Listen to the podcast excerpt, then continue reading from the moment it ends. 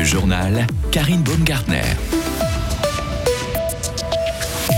Trois hommes, une hache et un bain de sang pour une histoire de trafic de drogue. La justice fribourgeoise s'est penchée aujourd'hui sur cette bagarre qui a mal tourné dans la broie en été 2021, compte rendu dans ce journal.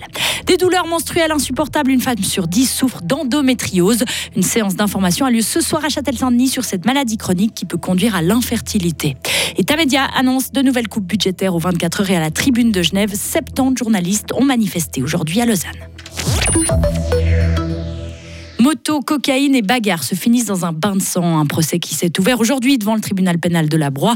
Trois hommes passent devant la justice. Ils doivent répondre de tentatives d'assassinat, lésions corporelles et crimes à la loi sur les stupéfiants, autrement dit trafic de drogue. Benjamin Perry, vous y étiez dans cette salle d'audience aujourd'hui pour la télé et vous êtes avec nous en direct. On écoute votre compte rendu de cette première journée d'audience. Ce n'est pas moi, c'est lui. Voilà comment pourrait être résumé cette première journée de procès. Un procès qui s'est ouvert par l'audition des trois prévenus. Mais souvenez fin août 2021, la police s'était dépêchée dans un immeuble d'Estavayer suite à une violente altercation. En pénétrant dans l'appartement, les agents ont été confrontés à une scène d'une rare violence. Deux individus étaient étendus dans une mare de sang à proximité d'une hache.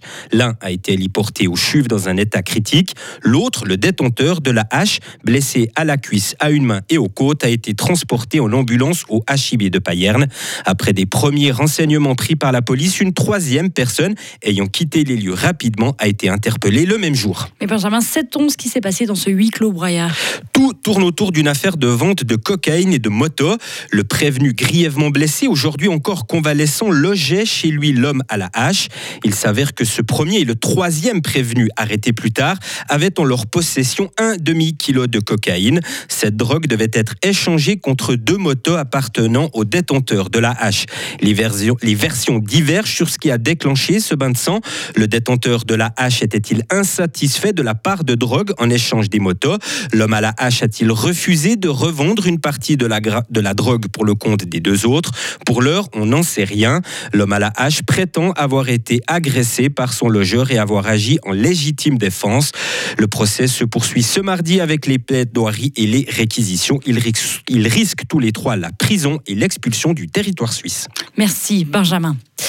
Le feu s'est déclaré dans un immeuble hier soir à Bulle. Personne n'a été blessé, mais 25 personnes ont dû être évacuées préventivement. L'incendie a pu être rapidement maîtrisé par les pompiers. Les flammes ont démarré dans un appartement au premier étage. Quatre personnes qui s'y trouvaient ont été incommodées par la fumée. Elles ont été contrôlées sur place par les ambulanciers.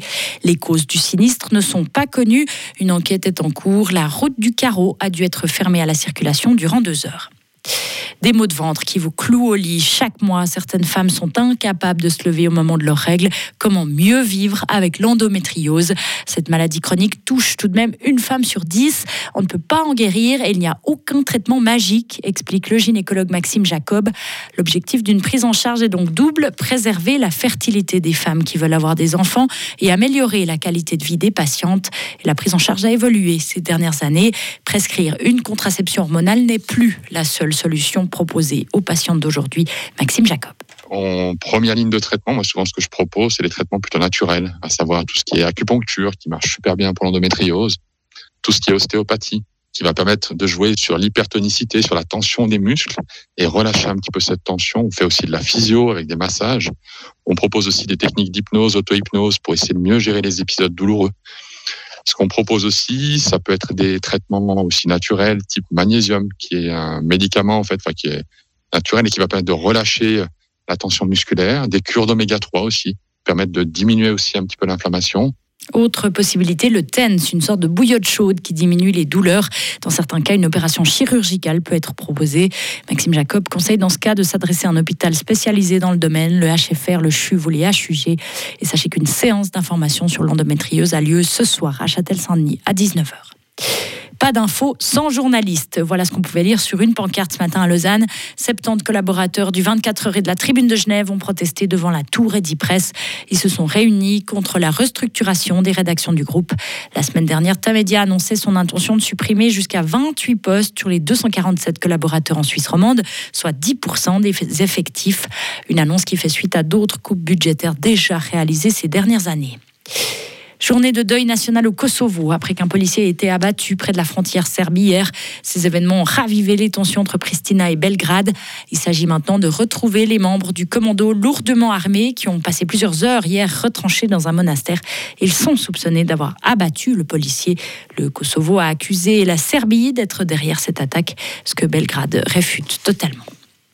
Enfin, vous étiez nombreux à aller voir la Désalpes ce week-end. Les Armaillis ont attiré un public euh, très nombreux. Environ 10 000 personnes ont assisté à la Désalpes de Charmey. C'est trois fois plus que l'année dernière, une édition marquée par la pluie. Et du côté de la Saint-Gilles, la Désalpes de Planfaillon a elle aussi attiré quelques 10 000 personnes selon les organisateurs. Retrouvez toute l'info sur frappe et frappe.ch. La météo avec Helg Agividier, votre partenaire pour la réparation et maintenance en chauffage, sanitaire et ventilation est là pour vous. Helg.ch pour ces prochains jours, le temps restera bien ensoleillé et chaud en journée, en plaine comme en montagne. On verra quelques grisailles matinales et un ciel parfois voilé. Les températures entre 7 et 23 degrés. On montera jusqu'à 24 mercredi, voire même 25 pour